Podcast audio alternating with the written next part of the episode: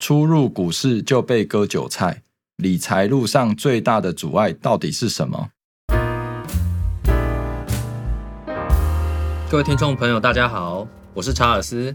我是泽明，欢迎来到金钱餐酒馆，让我们用一杯酒的时间陪你聊聊理财大小事。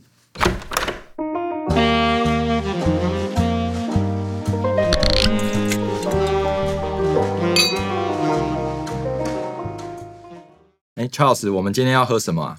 嗯，我觉得我们今天可以直接来一手啤酒，哦一起来回味一下当年的第一次投资。哦，对，我们那时候应该都是很菜鸟吧？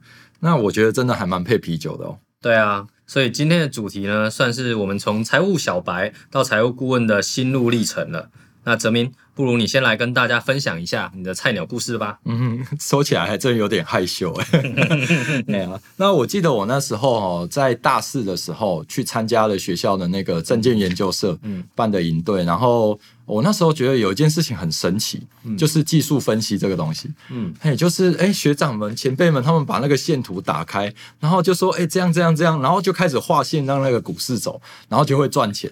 所以我那时候就觉得，哇塞，这真的太神奇了！营队一结束之后，我就赶快冲去券商开户。对，就想说好，太好了，我要开始财富自由了，这样子。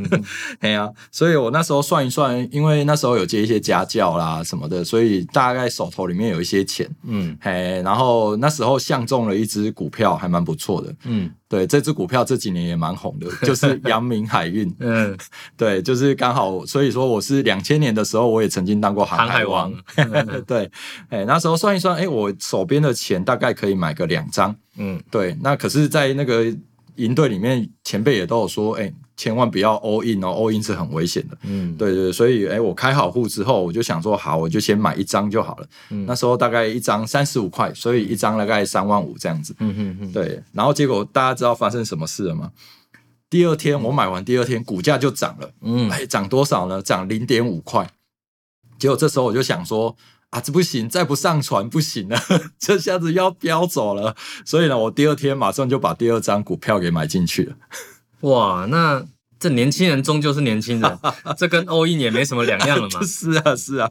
所以啊，all in 之后的心态很容易就变成什么呢？我就开始魂不守舍，大概也很难专心上课。然后以前我们没有手机看盘嘛，嗯嘿，所以我们还会常常跑到像是什么计算机中心啊，用那个公用电脑上雅虎的网站去看一下现在股价多少钱。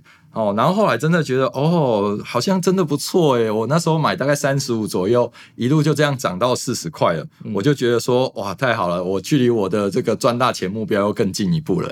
嗯，哇，这真的是，但是哦，通常哦，故事听到这里就要开始有转折了。是是是，对啊，我记得那个时候是两千零四年哈，那那一年的三月十九号有发生一件事情，我不知道听众朋友们知不知道，嗯，就是很有名的三一九枪击案，两个嘿，两颗子弹的这个事情哦，因为那时候是选举前一天嘛，已经收盘了，嗯。然后那个前总统就是陈水扁，他在那个拜票的时候就被打了两颗子弹，然后后面就有点像好像选情就翻盘了，嗯嗯嗯，对啊，可是因为那时候反正已经收盘了嘛，我也没有想说，呃，反正股价不会动啊，应该没怎么样嘛。嗯嗯，对，结果星期一开盘的时候才知道台金掉啊。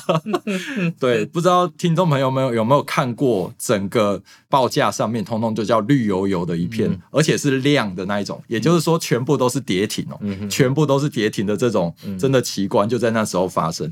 那所以跌停的状况你也没有办法卖掉，所以只好再等。结果第二天开盘还是全部跌停，嗯好，所以啊，真的是心情跌到了谷底啊。嗯啊，最后哎，总总算是有跌打开的一天了，好像在第二天之后的中间，哎，就开始有跌停打开，嗯所以呢，我就做了一件事情，眼不见为净，嗯就全部卖掉好了。对，那大家应该也知道卖掉之后怎么了吧？哎呀，股票又往上走了。对，总是在我买进的时候跌，然后在我卖掉的时候 开始涨，这样子。对，这典型是股市菜鸟被割韭菜的套路。哎，对啊，对啊。不过啊，在股市里面，谁没被割过呢？对不对？嗯所以啊，Charles，你要不要也来分享一下你的投资的故事是什么？对啊，我的话，因为我那时候接触比较晚一点点，呃，因为我在二零零九年刚好金融海啸后呃当兵，那个时候在当兵，然后当兵的时候呢，就是我在跟在替代役啦，然后跟学弟在同一个宿舍，嗯，就有一天晚上看学弟在看什么书啊，好像看得很专心，嗯我也只是随口问问啊，就问说，哎、学弟你在看什么书啊？然后学弟一看就好像双眼放光，终于有人要来跟我讲话了，要哎 要攀谈对，要办难的，对对对。然后学弟就跟我说他在看投资的书，然后我我先打开我的警觉，我就警示灯就在响，嗯不会吧？他要跟我讲什么？要要要诈骗你了，对对对，学弟就跟我说，哎、学长，我跟你，你有没有听过投资啊？哎对，我说，哎、我听过，但我没有钱哦。要先讲好不好？对对对，先画好线呐、然后，但是学弟是真的想跟我分享，他跟我讲一些投资的观念，嗯然后也有推荐我看几本书，然后让我，然后他也没有说我要跟他干嘛，他只是说我可以自己看书，自己决定。然后的确，我我看了书以后，我觉得真的有点像打开新世界的大门啊对对对，因为发现以前都是说。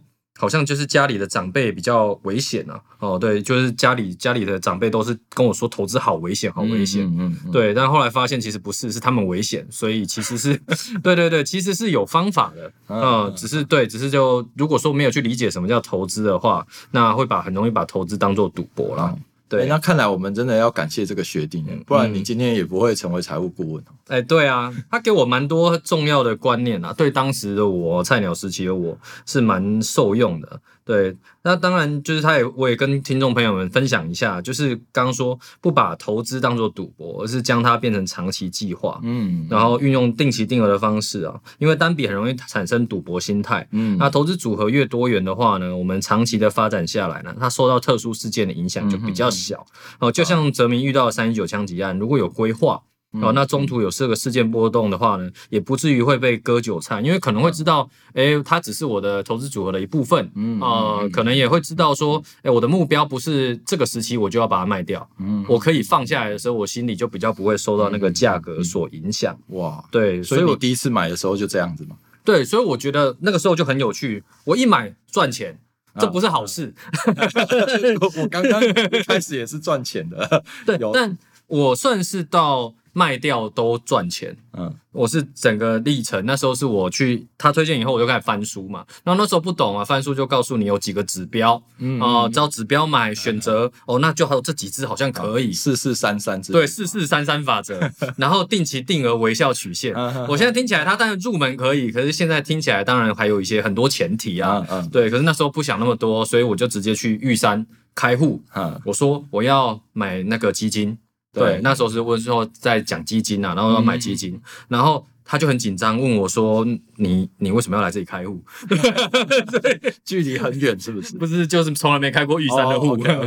对对对，然后我就说我要买这个，然后可能他又看我金额也不大哦，这个李专就跟我说，那我就跟你说，你就买那个富达东协，哦，对然后那新兴市场嘛，对，因为我本来其实是问他有没有什么汇丰印度啊什么可以买，然后他就推荐我这一支，因为但是我就记得这一支也在我当时看的指标范围内，嗯。我就说好啊，那就买买看，然后开始每个月就五千块定期定额，嗯嗯。因为那时候刚好当兵呐、所以每个月可以存一些钱。嗯嗯，对，嗯。然后在持有过程当中，其实就是哎不断上涨，嗯。哦、直到我去澳洲之前嗯。都都涨，对，哦然后都涨，我就觉得哎，其实投资真的蛮简单的，只是可惜那个时候金钱不够多，，对因为五千块一年也不过才六六万，啊，对，也不过投资几年而已。对嘛？如果是六百万就不一样，对对对对对，不然报酬率那个时候应该复利报酬应该每年都有大概可能也八到十趴嗯，而且那时候刚海啸完嘛，所以是正是那个，就像股市前几年一样，对对对跌过一波之后，哎，回来是很快。对对对，很快。然后我就以为就是这样，然后但是我不会特别去想其他的股票或其他的基金。嗯，其实你仔细看，发现很多家都涨这样。是的，也是啊。对对对应该是就通通都涨才对。对，但是不会这样想嘛，也不会去比嘛，然后一直去找哦，你看我一定是哪些看准了嘿，嘿所以它才很涨。哦，原来我自己很会选，没有，他也是随口讲讲，我也是随口决定而已。对，这是我们很常讲的那个归因啊。对对对，对啊，所以那时候就觉得投资原来蛮简单的嘛。嗯嗯嗯。看起来我们刚进投资的时候有蛮多共通点很像的哈。嗯嗯，所以不晓得是不是有很多这个听众朋友是所谓的投资小白，嗯都跟我们一样有这种错觉嘞，觉得哎赚钱好像很容易啊，嗯，哦好像自己很厉害哦，对不对？对啊，有可能哦，因为这很像打麻将啊，总是有一些新手啊运。新手运对啊，我也是到后来自己才会去检视的时候，才会发现说，哎，那个时候这样的方式真的太靠运气了，很多问题我都完全没有去考虑到。嗯嗯嗯，而且其实人的赌性多数时候都还蛮坚强的啦，嗯。对啊，所以其实像我刚刚讲到，我虽然这个杨敏这个经验最后是不太好，嗯。我虽然被割了韭菜，可是大家觉得我是从此就离开股市呢，还是其实越投越多？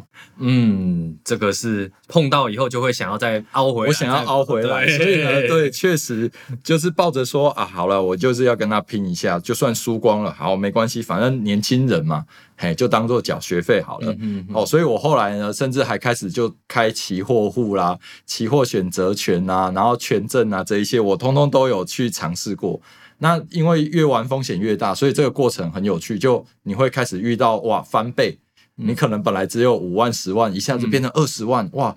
感觉现在就会觉得这数字其实没有很大，可是心理上，尤其对一个学生来说，嗯，哇，一下子就翻倍了这样子的感觉。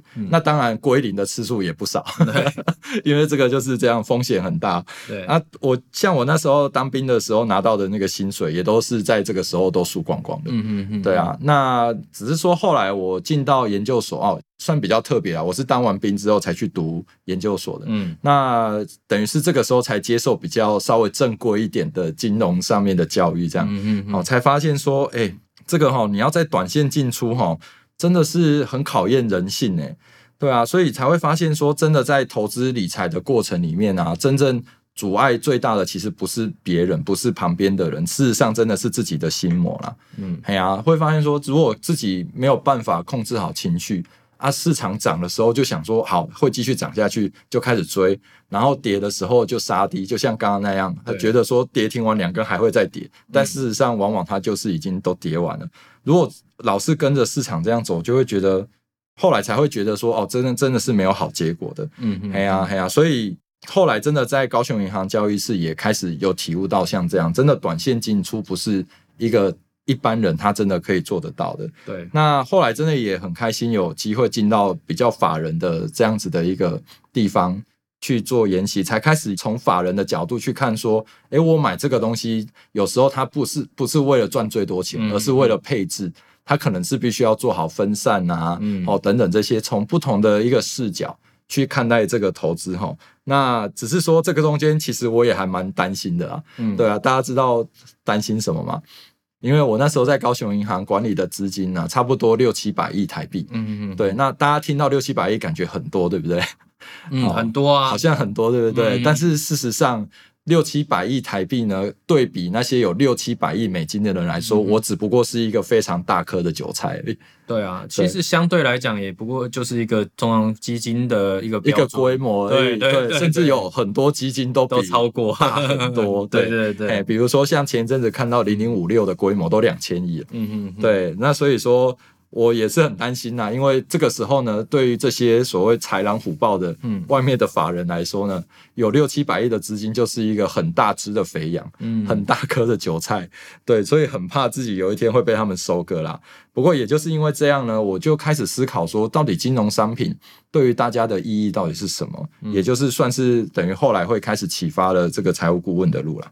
对，其实是我也觉得投资真的是主要要长期的一件事。我们常常想的是要赚大钱，其实重点是赚这个钱到底要拿来干嘛，对，要实现什么事情。嗯然后真的是，我觉得人性的挑战真的是非常困难。你时间越短，越急迫，越特殊事件，快速做决策，那个结果都不一定会符合自己，你你根本达不到。是你遇到一些事，你就想要做处理了。没错，没对啊，错这太挑战人性了。而且人好像会觉得在那种状况下一定要做些什么。对对，其实我也有这样子的经验啊，就是那时候是长期投资嘛，然后的确也会感觉好像有点太慢。然后虽然后来做价值投资，也其实就是，哎，它虽然不，它就是也是起起伏伏，但是是比较也是长期的哦。但是有时候你会想要有的想试试看一些其他的方法哈，哦包含总金因素，然后去考量说，呃，那我有没有短期拉开杠杆的方式？嗯，对，有真的刚开始有好结果，可能赚的很快，可是你一个决策错误，它全部回吐回去。对，所以我后来发现，可是事后都会很神奇，我会觉得我当初怎么会做这种决定？嗯嗯可是当下你好像觉得好像非这样啊做不可。嗯，嗯对对对，这个我觉得是短线上在挑战人性的地方啊。嗯嗯嗯对啊，所以其实是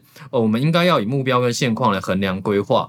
那目标呢，确定好我们可能结结婚、小朋友、买房、买车、退休等等，来确立打造我们的想要的生活，用自己的规划跟投资组合。嗯那当然，我自己也可能因为原生家庭的关系，所以我更希望就是每一个家庭都能做好财务规划，避免有些事情到了眼前才后悔，你会来不及调整。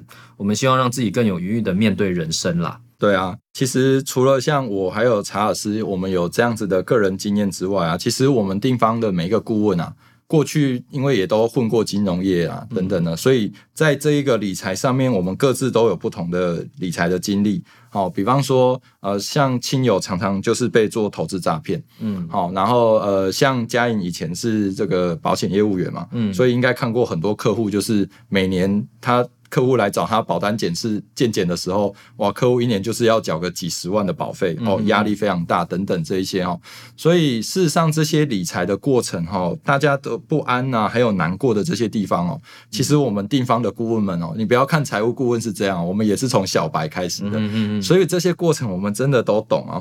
那在这些指案的过程里面哈，我们的这些自身经验其实反而是一直在提醒我们啊，就是我们不可以觉得说，哎，我们就是专业的哦，嗯你这些问题都是。怎么可以发生呢？不会，因为正常人正常的状态下，我们就是必须要去经历过这一些，我们不能够有所谓的专业的傲慢，嗯去看待说，哎，理财上面这样子就做的这些失败哦，而是反而这个过程让我们更可以去同理，然后去理解说，哎，我们的客户们为什么当初会需要做这样的决策？哎，都是会有原因的啦。就像刚刚查尔斯说的，我们也都曾经开杠杆啊，想要赚很多，这都是非常非常正常的事情。嗯只是在我们有经过一些训练或一些经验，后来会发现说，事实上投资不是要求快，而是嗯有时候慢反而才是快的。嗯是让我们有这些经验之后呢，也知道说有很多不可控的因素，那我们就是去协助了大家把这些因素尽量的控制，或者是把影响降到最小，这样子。对啊，我们期许自己是客户最信赖的财务领航员呐、希望透过协助客户来，我们来厘清自己到底想成为什么样的人，嗯过什么样的生活，是然后以终为始去设计计划，然后陪伴客户一步一步执行。是，所以，如果听众啊也认同我们对于财务管理的观点，欢迎联系定方财务顾问，让我们运用理财计划帮助你达成未来的目标。那今天我们就先聊到这里。如果有其他关于财务规划的问题，欢迎寄信留言发问。我们干杯！